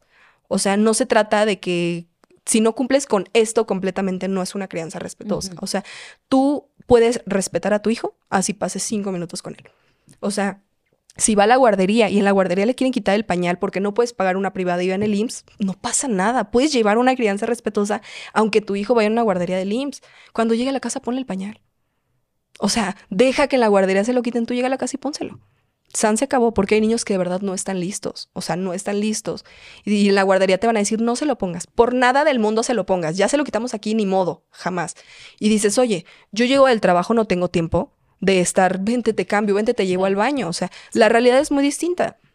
Ponle el pañal, o sea, tan fácil y sencillo que es como de, ¿para qué vas a batallar de más? La crianza respetuosa es para aligerar, no para hacerte batallar, ¿no? No para decir, es que en mi plato no parece de Pinterest, ya lo estoy haciendo mal. Y a mí me pasaba muy seguido, ¿no? O sea, con Marcel era como de, es que no se ve bonito, como que esto no tiene forma. Y era, se lo va a comer. O sea, Sí. ¿a quién tengo que complacer? ¿Qué normas tengo que seguir? ¿Quién me dijo que eso es lo correcto, no?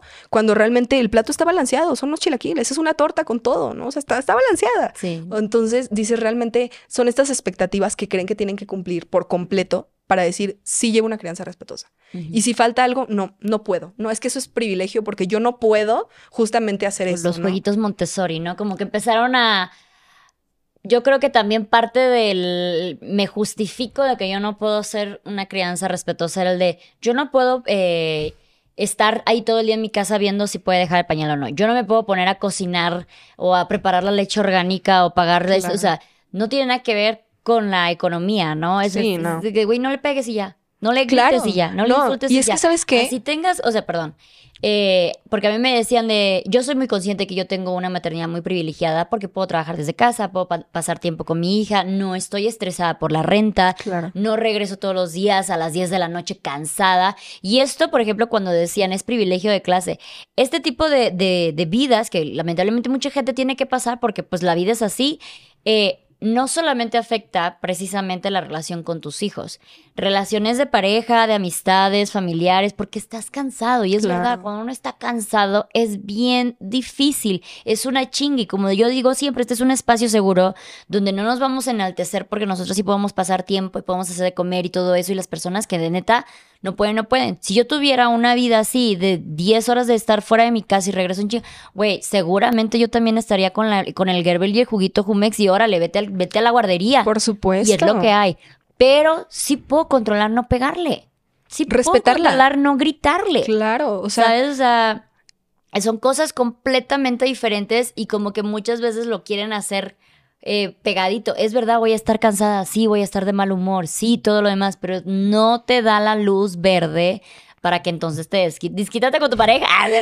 no, claro, fíjate que Pero ¿por qué con el más débil? ese ejemplo yo ponía, dije, es que yo no me siento privilegiada porque mi esposo no me golpee, o sea, él cuando llega cansado del trabajo, bueno, cuando llegaba cansado del trabajo, cosas así, no me imagino que llegue y, pero ¿por qué no hiciste? O sea, o sea, espérate, o sea, que tiene que ver que tú estés estresado con mi integridad física y emocional, ¿no? O sea, trabájate, métete terapia, papá. No puedes llegar a hacer eso, ¿no? Entonces, realmente justo es lo que dices, yo ahorita entré a trabajar.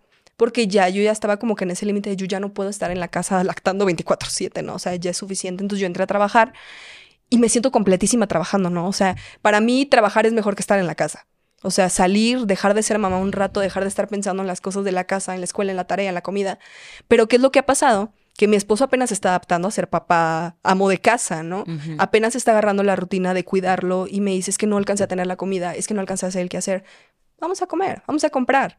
Pero ¿qué pasa el fin de semana que me llega la culpa cuando ya estoy en la casa, no? De, es que en la semana no han comido esto, es que ahora no les he hecho, es que ahora esto.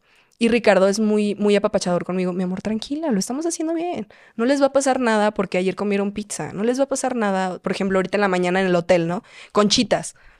Cale le agarra una conchita y yo, es que no puede comer azúcar. Tiene menos de dos años, ¿no? Y yo, y yo con mi tic nerviosa, no, no Claro. puede comer azúcar. Pero es como de, ve a su hermano comer azúcar. Ve a su hermano comer la concha. ¿Cómo le voy a decir, no, tú no puedes comer eso? Métete la manzana, ¿no? O sea, y, me- y Ricardo es como, mi amor, no le va a pasar nada porque coma la concha. O sea, yo creo que si, si mi esposo no estuviera, yo ahorita estaría como que, es que no han comido bien. O sea, no tengo tiempo para hacerles de comer, no tengo tiempo para eso. O sea, Y se viene mucha culpabilidad. Exactamente. Y esta culpa, muchos no quieren ejercer crianza respetuosa para no tenerla. Pero se siguen sintiendo culpables por lastimarlos, por gritarles, por esto. Entonces, por ejemplo, a mí, mi mamá sí me decía mucho eso de que es cuando estabas dormida, yo me acercaba y lloraba porque no, no quería hacerlo, ¿no? Y es como, ok, es válido, se dis- o sea, sentías culpa, pero después qué? Después de sentir culpa, ¿qué, no? Una disculpa, tal vez. Que es lo que yo hice con Marcel de verdad ese día, ay, jamás se me va a olvidar. Este, que lo metí a su cuarto, fue como, discúlpame, lo siento, nadie tiene derecho a lastimarte. Esto no es amor. O sea, mi amor por ti no tiene que ver con esto, ¿no? Justamente por el miedo de que él romantice, que lo lastimen. O de que, no sé, imagínate que algún día una maestra lo jalonee y para él sea normal. Bueno, pues igual me jalan en la casa, pues tal vez, ¿no? O sea, por ejemplo, antes era normal que en la escuela les metieran el reglazo, o sea, Sí. y hay papás que dicen, no, sí, métale mano dura, maestra. O sea, entonces los niños están acostumbrados a ese trato y yo no quiero que mi hijo, o sea, yo quiero que mi hijo sepa detectar cuando alguien lo esté tratando mal. Yo quiero que mi hijo, te- o sea, sepa prender ese foquito de, esto no me gusta, esto, esto yo no lo permito, ¿sabes? O sea, cuando, por ejemplo, a Marcel, la, o sea, sí hablamos firme, la crianza respetuosa sí hablamos firme. No gritamos, pero hablamos firme, ¿no? De que te dije que no. O sea, no llego a intimidarte de que te dije que no. O sea, no o sea, te dije que no, ¿sabes? Suficiente, ¿no? Eh, y las veces que tal vez llego a gritar, en vez de una voz firme que ya limito al, te dije que no, no me grites, mamá, Ujú. respétame. Es como de, "Oh, sí, es que tiene razón, ¿no? Y es como de, bueno, tú no me grites de vuelta entonces, ¿ok? Puedes acercarte y decirte, mamá, no me gusta que me grites, pero no me grites de vuelta. Entonces ya es como que ese, ok, tienes que también tener tú la, vaya, la cordura de no responder igual. O sea, de, oye, no. Entonces, por ejemplo, mi esposo y yo también la aplicamos nosotros, ¿no? De que uno se exalta y el otro es como de, oye, estamos hablando bien. tienes razón, ¿no? Ya se te baja todo así como que... gritando, ¿por qué me sigues gritando? Exactamente. Entonces yo justamente quiero que mi hijo haga esto, porque no quiero que reciba malos tratos. Y muchos me dicen, es que cuando en un trabajo le digan y lo traten mal y le hablen fuerte, va a llorar y no va a querer trabajar. Y yo, como, ¿por qué va a trabajar en un lado donde le traten mal, donde le griten? O sea, Excelente punto. Ojalá que deje de trabajar allí. Exactamente. Entonces yo justamente quiero que él sepa identificar. A mí, a mis 24 años, me cuesta mucho decir que no. O sea, por jefes, por mamá, por, por quien sea, me cuesta mucho decir no. ¿No? O sea, como ese, oye, te encargo esto y es como, sí, ¿Sabes? O sea, como de que, oh, es que cómo te explico, o sea, no me atrevo yo a encarar, yo tengo un problema muy fuerte con hablar de frente con las personas, o sea, mi esposo entendió mi lenguaje del amor perfecto cuando discutimos, yo le mando un mensaje.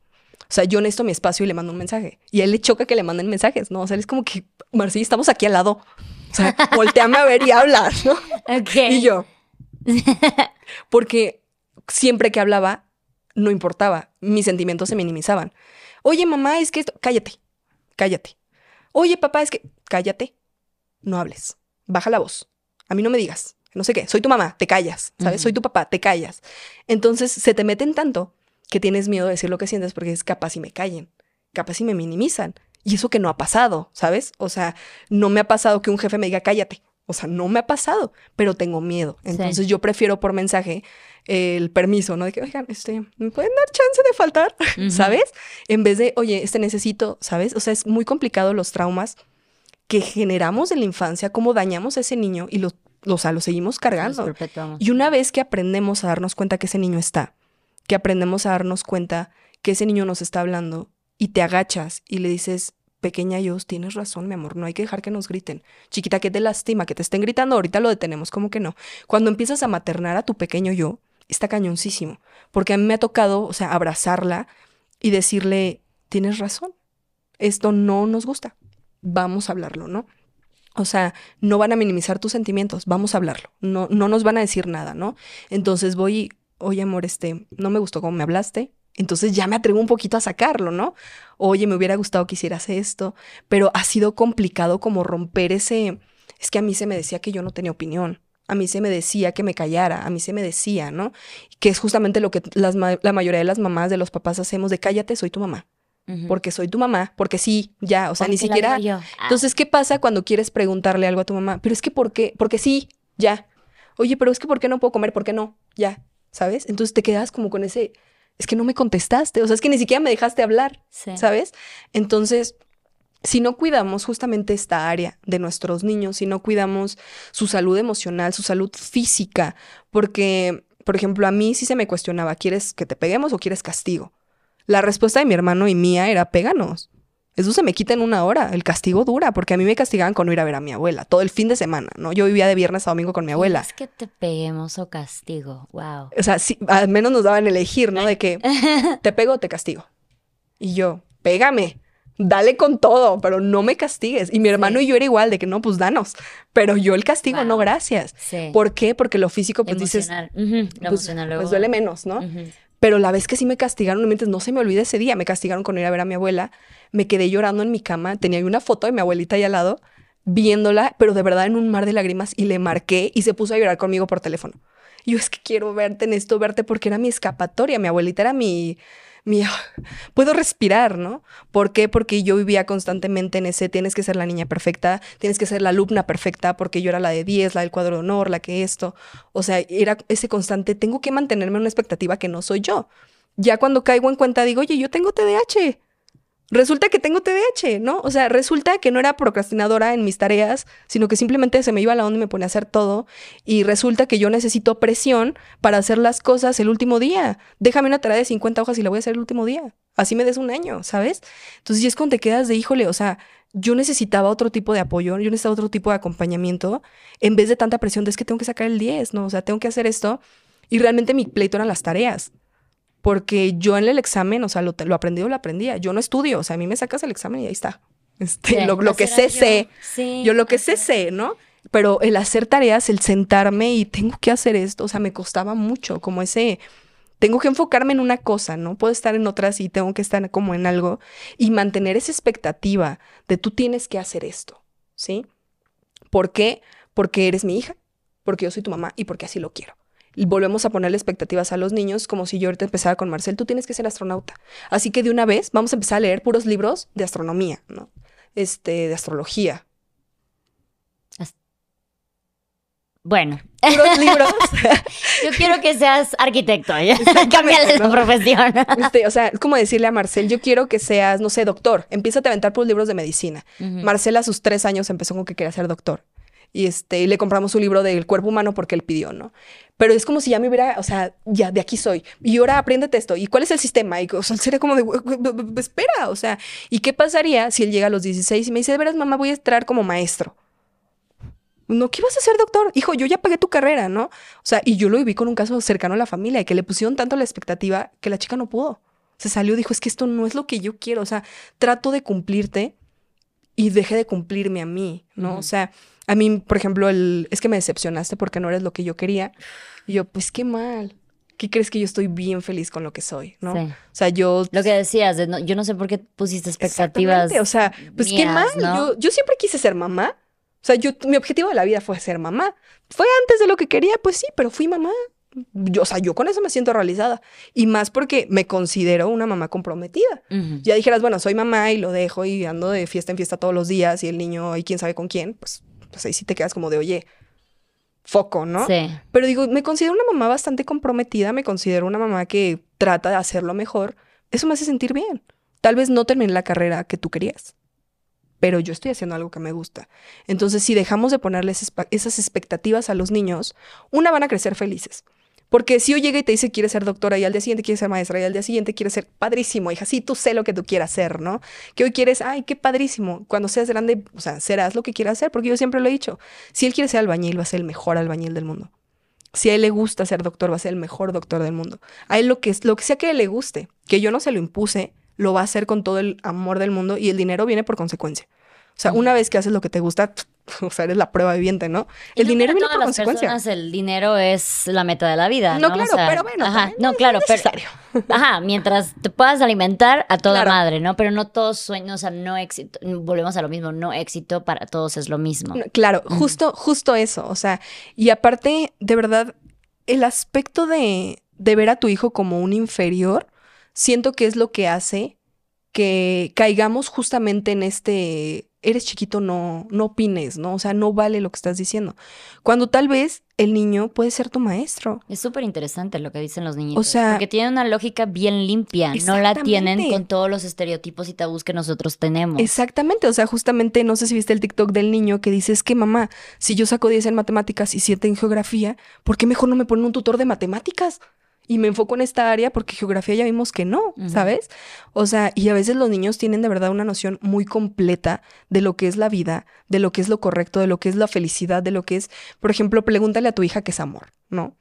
Y esa respuesta, híjole, ¿qué es amor? Cuando le enseño un dibujo a mamá y me dice que me quedó bien bonito.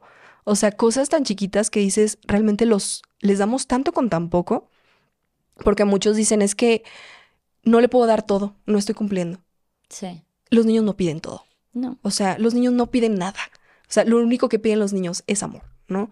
Lo único que tratan siempre los niños, desde que nacemos, los seres humanos somos sociales, ¿no? Los seres humanos somos personas sociales. Un niño que no conviva con personas no puede desarrollarse de, de forma óptima, ¿no? Pero ¿qué pasa si queremos que, que el niño crezca, pero no, no, no le damos las herramientas completas para hacerlo, ¿sabes? No le damos la confianza, no le damos ese... Fíjate que vi un ejemplo muy padrísimo que me encanta. Imagínate que tú le pagas a un guía para meterse una mina, para meterte una mina, ¿no? Y le dices, ay, pues necesito un guía, ¿cómo me voy a meter yo solo a la mina? Ay, oye, ¿cuánto me cobras? Ah, pues no, pues tanto. Ah, pues va. Tú vas con el guía súper confiada porque vas a salvo. Traes una persona que te está cuidando. Pero a la mitad de la mina lo ves así. Híjole, creo que aquí no era. Empieza a dudar y tú te quedas como de, Ya. No manches. Salió. ya no puedo confiar en ti. O sea, ya- ¿le volverías a pagar? La neta, yo creo que no. O sea, y ya entonces a partir de ahí empiezas tú a buscar estrategias de salida porque ves que él como que no, no está dando lo suficiente. Nosotros somos ese guía para nuestros hijos. Si ellos nos ven justamente en ese destambaleo, en ese, este, es que no puedes comer dulces en la, a la hora del desayuno, ¿no? Pero al día siguiente tienes flojera de desayunar. Ay, cómete una paleta. Se quedan como en ese, no puedo confiar en ti. no, no eres una persona en la que puedo confiar, ¿sí?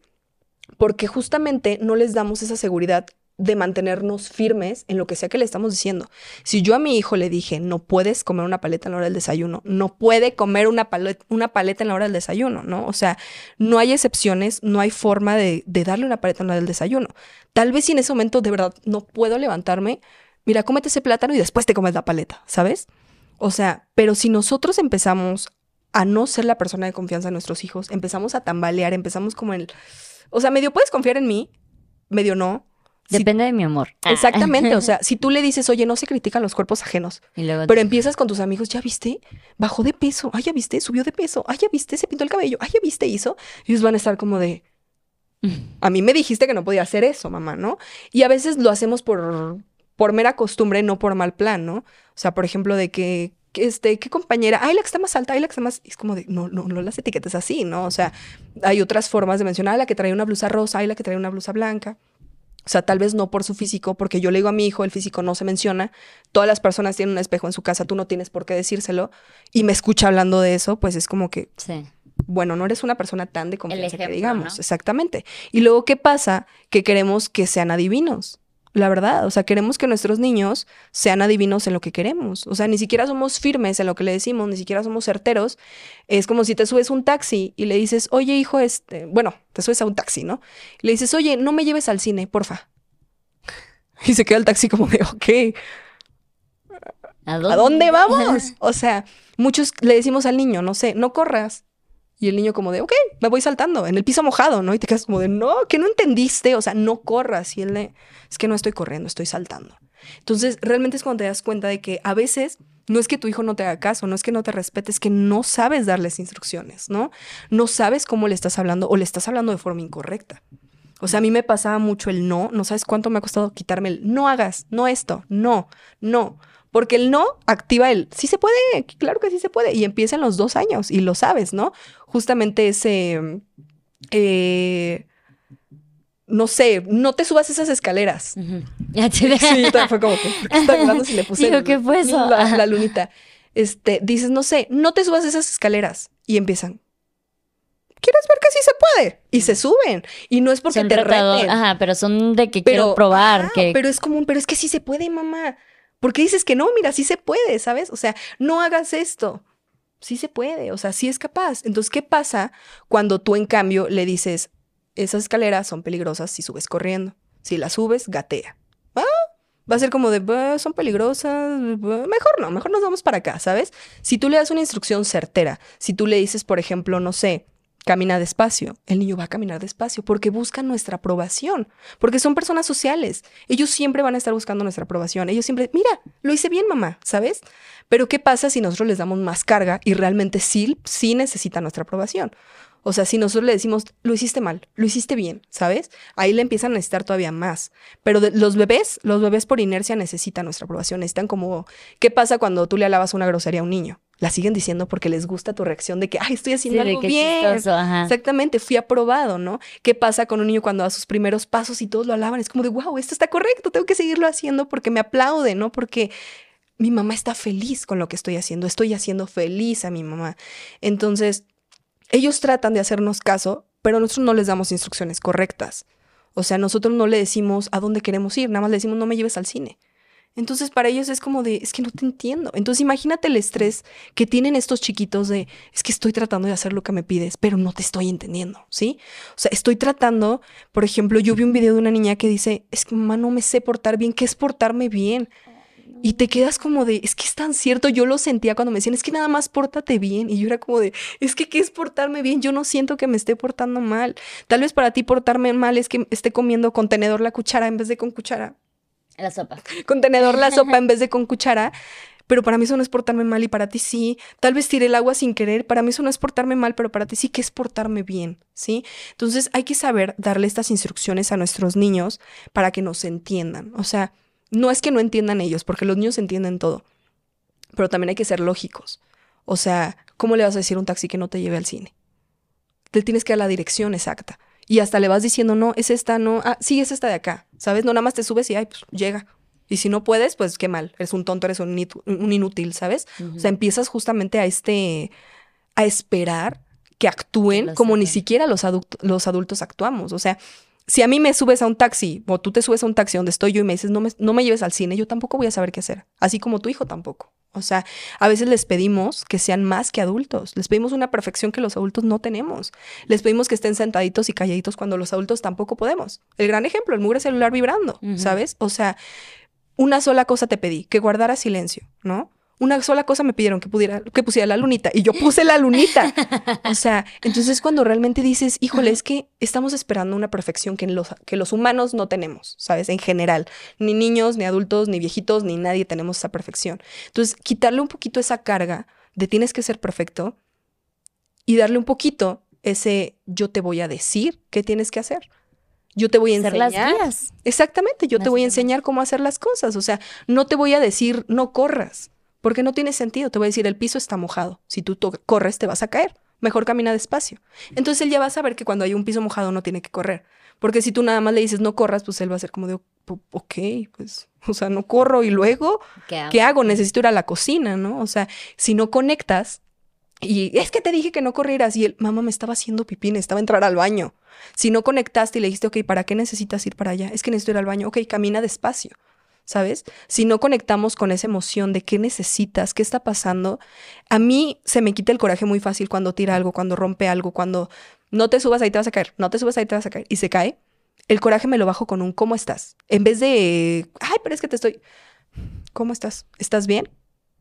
Y en cuanto eso pasa, cuando, cuando el niño te contesta, híjole, el coraje se te baja así, porque priorizaste, te caíste, sí, o sea, no lo hizo por desobedecerte, no es como que diga, ay, voy a hacer enojar a mi mamá, o sea, ningún niño quiere hacer enojar a su mamá, ¿no? O sea, realmente él estaba tratando de hacer otras cosas, capaz dice, mamá, es que, no sé, vi la película de Spider-Man y quería intentar algo, entonces, ok, mi amor, ya viste la consecuencia, las películas son actuadas, entonces conectas con él. ¿Y sabes cuándo se va a volver a aventar del sillón? Pues nunca, porque lo aprendió, porque lo entendió, porque lo analizó, porque conectaste, porque realmente entendió ese, ok, las películas son actuadas, entonces por eso no logré hacerlo, no es que sea incapaz, exactamente, les enseñamos a analizar, les enseñamos a ser personas pensantes en vez de obedientes. Y justamente es muchísimo más fácil, ya te quitas hasta el trabajo de, de mamá, ¿no? O sea, lo vas soltando y eh, sabes que fuiste buena mamá cuando dejan de necesitarte. Aunque duela, ¿no? Aunque Sí. duela, sabes que fuiste buena mamá cuando Sí. ya él solito tiene la capacidad de pensar y decir esto es correcto y esto no. Como la vez del juguete, que él supo que estaba mal. Y fue conmigo y me lo dijo aunque estuviera mal, pero sabía que estaba mal y sabía que habría una consecuencia. Rompió un poco de nuestra confianza. Entonces, ¿qué hacía mejor? Mira, mami, no traigo juguetes. Entonces, exactamente, o sea, y ya después, o sea, tampoco es como que un eterno, ¿te acuerdas que hace dos años te llevaste un juguete? O sea, pues tampoco, hay que darles la oportunidad de volver a confiar. Entonces, ¿qué pasa? Que ahorita, mamá, este, no me llevo ningún juguete. Ok, mi amor, confío en ti. Mamá, me lo puedo llevar al carro, pero no me lo llevo a la escuela. Confío en ti, mi amor. Confío en ti. Tú sabrás si quieres romper esa confianza y no lo ha vuelto a hacer. O sea, no ha vuelto a romper esa confianza y prefiere ya decirnos. Mamá, es que me quiero llevar este minón a la escuela porque que Sofía que tiene no sé qué, que ta, ta", ¿sabes? Entonces ya es como que ya conectas un poquito como de, híjole, es que si te lo llevas y ya puedes platicar realmente y no te lo necesito ocultar y no te sientes como que "Ay, fui la pésima mamá porque me necesito ocultar cosas, sino que empiezas justamente a darte cuenta que eres su persona de confianza porque estás siendo una guía firme, porque confía en ti, porque sabe que si tú estás con él, estás salvo. Y es justa- justamente el punto, ¿no? O sea, es justamente el punto de que tú seas su lugar seguro y no su, vaya, su trinchera de guerra. O sea, que puede ir Su con su mamá. ¿no? De lo hago bien, lo hago mal. Exactamente, o sea, que pueda abrazar a su mamá, que pueda decirle, mamá, hice esto, que su mamá y su papá lo abracen en vez de recibir un, un estrés. O sea, imagínate un niño que iba en constante estrés toda la vida, va a tener un adulto como yo. Y eso no queremos. Pero Eso qué no padre queremos. que, que digo, que a pesar de, de, de la infancia que tú tuviste, pudiste pues cambiar esos papeles, ¿no? O sea, está padre que te hayas preparado y que es una prueba de, de error. Y ahorita antes de, ahorita nos vas a compartir tus redes, pero sí nada más quiero recordarle a las, a las mujeres, a los hombres que están iniciando una maternidad, paternidad y que sienten que les cuesta muchísimo, que sienten que eh, no, que no tienen la paciencia. Por a mí luego todo mi tiempo me dice, yo quisiera tener tu paciencia y cosas así. Entiendan que también es un proceso, no esperen, no tampoco se pongan esa carga sobre ustedes, inculquen también la crianza respetuosa sobre ustedes, tengan empatía también sobre ustedes, porque luego Claro. también que eh, siento que tendemos a flagelarnos porque no cumplimos con las propias expectativas que nosotros nos ponemos. Entiendan que es un proceso, prepárense, edúquense, prueba y error, tengan esa comunicación con sus hijos para que sepan también a ustedes qué les funciona mejor. Todos somos diferentes, todos los padres y madres somos diferentes, todos los niños son diferentes. No esperen que lo que si ven que al- alguien dice de yo con que haga este paso todo se soluciona, les pase lo mismo y tengan paciencia sobre este respecto, sobre este proceso. Compártenos tus redes y creo que das pláticas, das talleres o algo por el estilo. Eh, conferencias. Ok. Este, suelo dar conferencias. Eh, suelo dar conferencias de crianza respetuosa. La última fue Sanando nuestro niño interior, que justamente es este tema de, pues es que ¿por qué no logro tener paciencia? ¿No? Porque yo no me considero una persona paciente. Yo siento que soy súper impaciente justamente por esto. O sea, me cuesta mucho tener paciencia, pero pues ya me di cuenta que es por temas arrastrando. En todas mis redes sociales aparezco como Marcella Reynolds. Está difícil, yo lo sé. Reynolds como Ryan Reynolds. Ryan Reynolds. Justo. Es igualito, así está Y más Marsella con S y doble L. No hay pierde. Y pues en mi Instagram es en donde subo todo. Nada más tengo Instagram y TikTok. Pero es que la página de Facebook no le sea Facebook. Entonces, este, así me encuentran en todas mis redes sociales. En Instagram es donde comparto la información sobre las conferencias. Y pues creo que es todo. Oye, muchísimas gracias por compartirnos tanto, tantos puntitos de que parecieran que no son eh, importantes y cómo hay tanta repercusión luego en sí. muchos otros puntos más. Completamente. No, Muchas pues, gracias. Muchas gracias a ti por invitarme, Luz. Fue un gusto. Un placer y muchas gracias a todas ustedes que vieron y escucharon este podcast. Recuerden que si les gustó, si les parece útil, apóyennos con un comentario, un like, compartir, suscribirse al canal y darle me gusta también en Spotify. Muchísimas gracias, nos vemos en el siguiente episodio. Bye.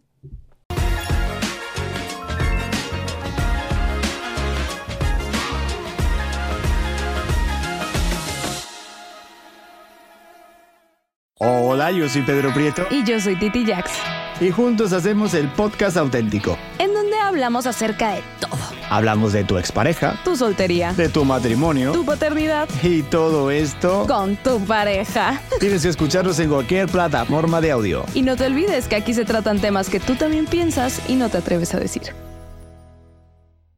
Hello, it is Ryan, and we could all use an extra bright spot in our day, couldn't we? Just to make up for things like sitting in traffic, doing the dishes, counting your steps, you know, all the mundane stuff. That is why I'm such a big fan of Chumba Casino. Chumba Casino has all your favorite social casino style games that you can play for free anytime, anywhere with daily bonuses. That should brighten your day a little. Actually, a lot. So sign up now at chumbacasino.com. That's chumbacasino.com. No purchase necessary. Group. Void were prohibited by law. See terms and conditions. 18 plus. Hola, soy Erika de la Vega y hago un podcast llamado En Defensa Propia, donde converso con mujeres sobre sus procesos de reinvención y transformación y sobre las herramientas que necesitamos para lograrlo. A través de las historias que escucharás en En Defensa Propia, conseguirás la inspiración y la motivación para reconectar con tu poder interior, cambiar tu actitud hacia los cambios y así poder diseñar la vida que quieres vivir.